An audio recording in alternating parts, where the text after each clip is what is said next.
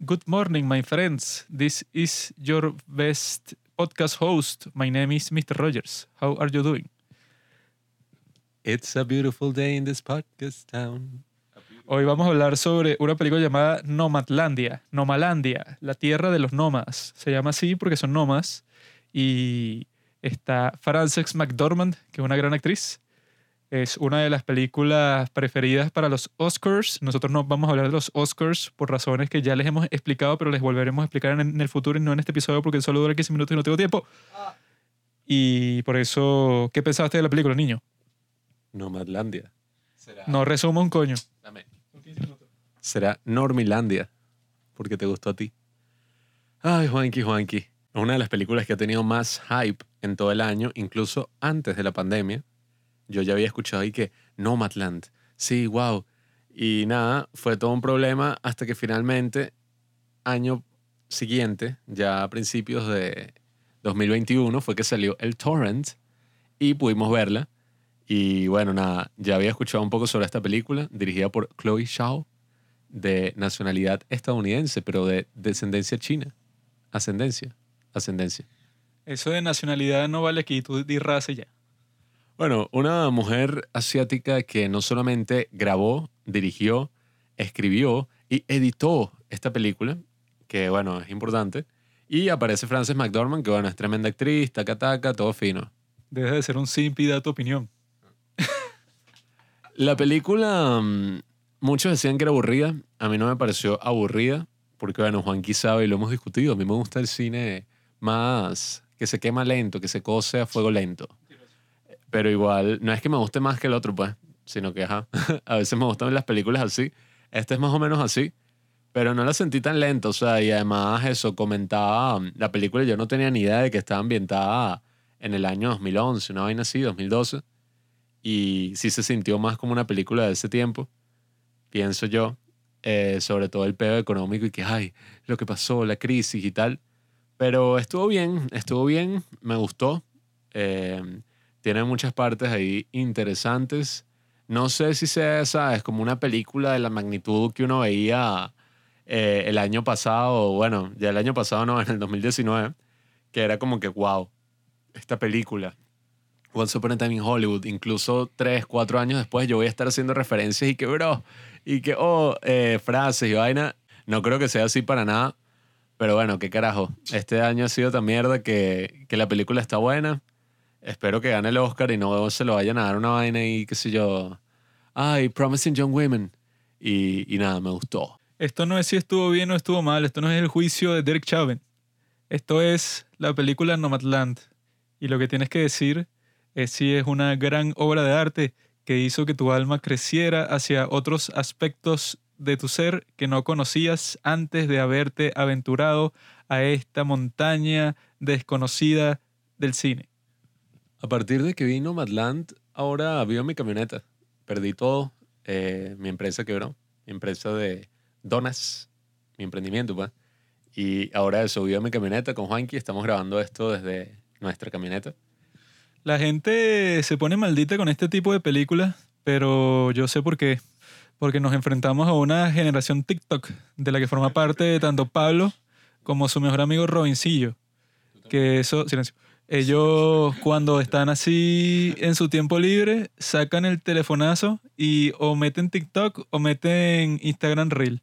Y pasan ahí viendo mujeres bailando, viendo toda clase de barbaridades, en vez de ponerse a leer la prensa. Entonces, como esa generación anda así que no se puede, ¿cómo se dice?, prestarle atención a nada por mucho tiempo, este tipo de películas que requiere una desconexión de las redes sociales por dos horas de tu vida, para muchas personas cuando la empiezan a ver les da fastidio porque obviamente que te da fastidio si esta es la forma que tú la ves, ¿verdad? Empieza, ¿no? Y pasa un montón de tiempo sin diálogo, o sea, ella está de un lado a otro, ahí que sí, buscando un sitio para estacionar la camioneta, la quieren sacar de todas partes, está buscando un trabajo, bueno, que cada trabajo que encuentra dura dos, tres meses. Entonces, este viaje de ella, ¿no? Pero si tú estás ponte que empieza, ¿no? Y que está, eh, le están dando que si un trabajo en la compañía Amazon. Y entonces tú estás en el teléfono y te perdiste el proceso de eso, pues que si ella trabajando o cuando le están dando la charla que si eso para, no sé, como que el reglamento ahí de Amazon para que aprenda a hacer su trabajo y tal. Si tú estás viendo la película así, pero en puros breaks, de que mientras pasa cada cosa estás viendo tu teléfono, creo que así es que te parece aburrida, ¿verdad? Porque eso, pues uno, yo creo que si le dedicas la suficiente atención a una película como esta, que así tiene un formato parecido, por ejemplo, The Wrestler de Arren Aronofsky, o sea, tiene así esa especie de tono que solo seguimos a este personaje desde el principio y, o sea, lo seguimos por todas partes, o sea, que si tratando de conocerlo que sí de la forma más profunda de todas. Y yo creo que en este caso está súper bien hecha, ¿no? O sea, también tiene partes así que parecen que sí, Terres mal y tal. O sea, que es así como que, bueno, simplemente es como que algo sin guion, algo que está como que fluyendo, improvisado, o sea, porque un montón de las cosas que pasan en la película son totalmente reales en cuanto que las mismas personas, eso, actúan como ellas mismas, dicen las cosas que dirían en su vida eso común y corriente, como Swanky, que es mi personaje preferido. Ella te cuenta una historia ahí de algo que ella experimentó, que es eso, que dijo que bueno, después de ese momento como que no le importaba seguir viva o morir justo en ese instante, porque ya entendió eso, pues, o sea, que no es que siempre vas, a estar buscando algo y que no, pero si no logro tal o cual cosa, no. Ella como ya era una enferma terminal, bueno, ya estaba así que, que ahí es cuando la gente supuestamente le toma como que el valor verdadero a las cosas que le suceden. Y eso, o sea, yo creo que el personaje de Fern, nombre medio raro, pero así se llama la protagonista, pues Fern, ella está así como que es nómada y tal, y le gusta su vida así, pero se ve que, bueno, que ella en realidad está como que perdida, pues, porque como se le murió su esposo y eso estuvo, pasó eso al mismo tiempo que, que la empresa que era la razón por la que existía el sitio en donde ellos vivían, bueno, quebró y se largó. De, dicen que después de eso la dejaron vivir en ese sitio por un tiempo. Ella se ve toda la película que no es que está buscando algo, sino que ya este final de su vida como que no se siente cómoda en ningún sitio y entonces e, eso pasa lo que pasa en muchas películas, que uno espera que, bueno, que el propio protagonista no sea como que el enemigo de sí mismo. Que es que, bueno, siempre que se, que se siente cómodo, que ya está en un sitio que tú dices y que, bueno, aquí es donde el, el, personaje ya le va a ir bien y va a dejar de pasar por tantas cosas terribles, no, o sea, el mismo personaje se saca de esa situación y uno que dice, ¿por qué estás haciendo esto? Pero eso pasa que si muchas películas que si, no sé, que si drogadictos. Que que bueno, que tú ves que ya los tipos eh, están bien y tal, pero llega un punto de sus vidas que si te pasa otra tragedia, bueno, que si recaes en lo mismo de antes. Y la droga de esta mujer es eso, pues, el camino. Al camino hoy. Lo que estuvo también fino de la película es que al principio ya estaba y que, ah, y que bueno, la crisis económica de Estados Unidos y todo eso.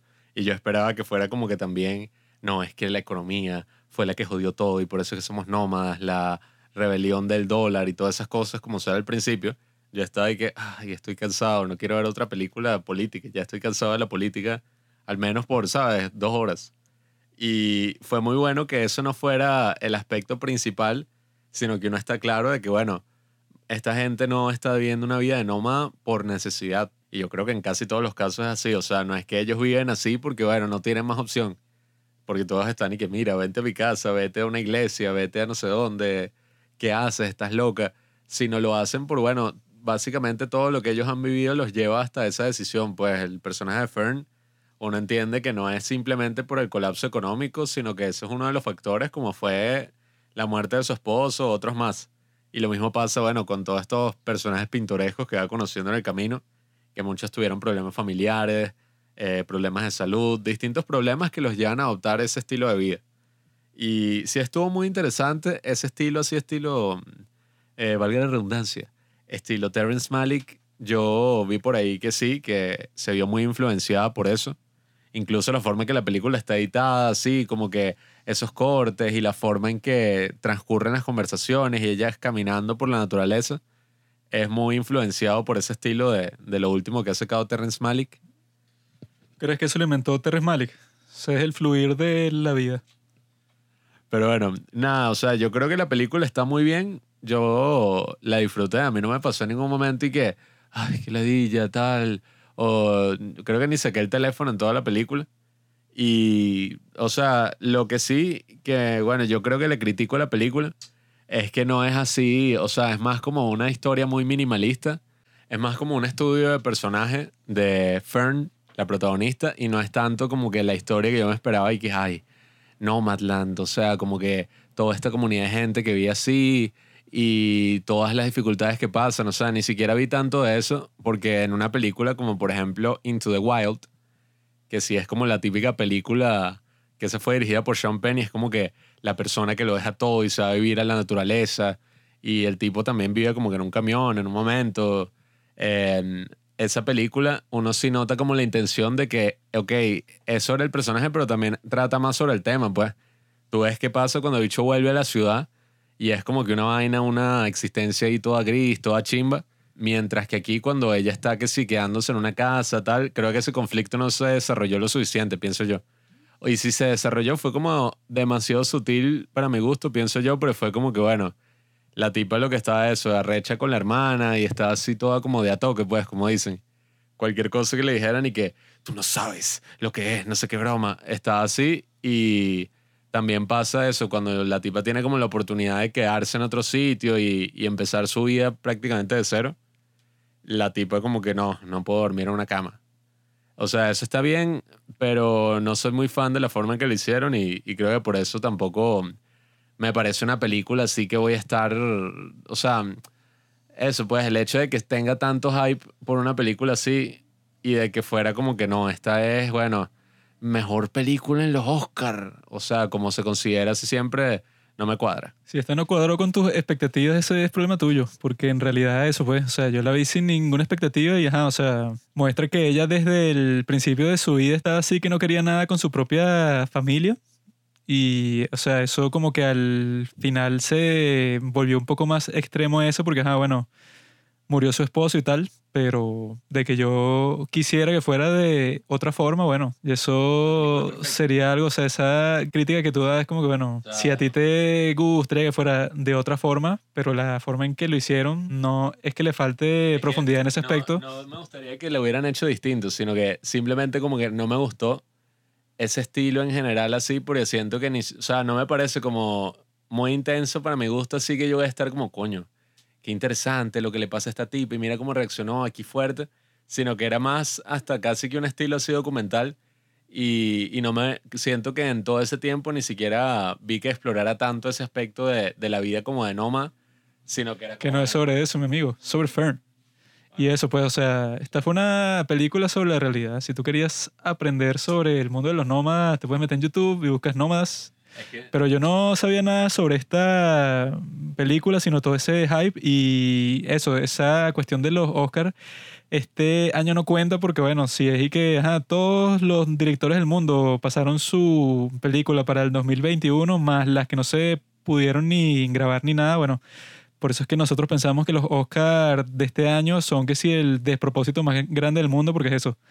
Si están quebrando un montón de cines, pero tú vas a estar que le vamos a dar los premios a las que se estrenaron, que si este en un servicio de streaming, este en tal, o sea, ya eso es una bastardización completa de los Oscars, pero yo, o sea, yo pienso que esta es una gran película, pues, o sea, quiero así tipo de wrestler, porque es así que siempre sigue muy de cerca el mismo personaje y eso, o sea, te muestra cómo él interactúa con todo su ambiente y yo creo que eso es como que suficiente para lo que estaban buscando, pues. Y lo principal ahí es que a la directora y que en China le estaban haciendo como que todo un homenaje ahí porque y que no, era la primera china que quedaba nominada como mejor directora de los Oscars.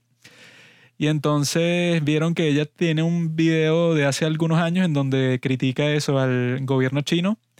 Y cuando eso surgió, bueno, se acabó todo el drama que estaban haciendo, todas las felicitaciones que le estaban dando, eso ya estuvo como que prohibido en China y bueno, ella como que ya no será un éxito en su propio país, que no, no sé cómo le vaya a ir entonces, porque si va a dirigir una película de Marvel, las películas de Marvel siempre las mandan con todo para China. No sé cómo vaya a derivar esta controversia, pero bueno, fue algo muy desagradable, supongo, para nuestra amiga Chloe. Si quieren ver una buena película de esta broma, vayan a ver The Wrestler si todavía no la han visto. Si quieren ver una película así como dice Juanqui. Pero yo no vi eso. Y nada. Eso sí es el tiro. Sí, pero, o sea, tú ves la diferencia ahí, oye, una gran película y una que es buena, pues, pero tampoco, coño, así de Wrestler, que esa es una película tan fuerte que se estrenó en 2008 y yo creo que la he visto como cuatro veces. No, no estoy diciendo que sea exactamente igual, pero que bueno, o sea, cuando la estaba viendo yo pensé, ah, bueno, ¿cómo es esta película? Bueno, como el estilo que tiene Darren Aronofsky en The Wrestler y en ninguna otra, porque ese bicho es un loco y cada película que hace es completamente distinta. Más interesante de Mickey Rourke que, ¿cómo es que se llama? Fern. Y eso pues no es para que se compare de esa forma, sino para decir que bueno, es una película muy distinta y que el luchador, o sea, que es mucho más cool que, que bueno, que esta tipa que es una viuda vieja que está ahí que, ay, me, me puedo estacionar. No, pero, eh, pero, pero el punto es que la gente eso, pues si van a ver una película de este estilo, hay otras películas que sí puedes ver con el teléfono así en la mano porque, bueno, no, no te vas a perder como que el desarrollo de la cuestión, pero estas películas están hechas para que le prestes atención desde el principio a todo lo que estás viendo porque si no te vas a perder eso, que si todas las transiciones, porque, bueno, esta es una película que en hora y cuarenta y pico te cuenta como año y medio.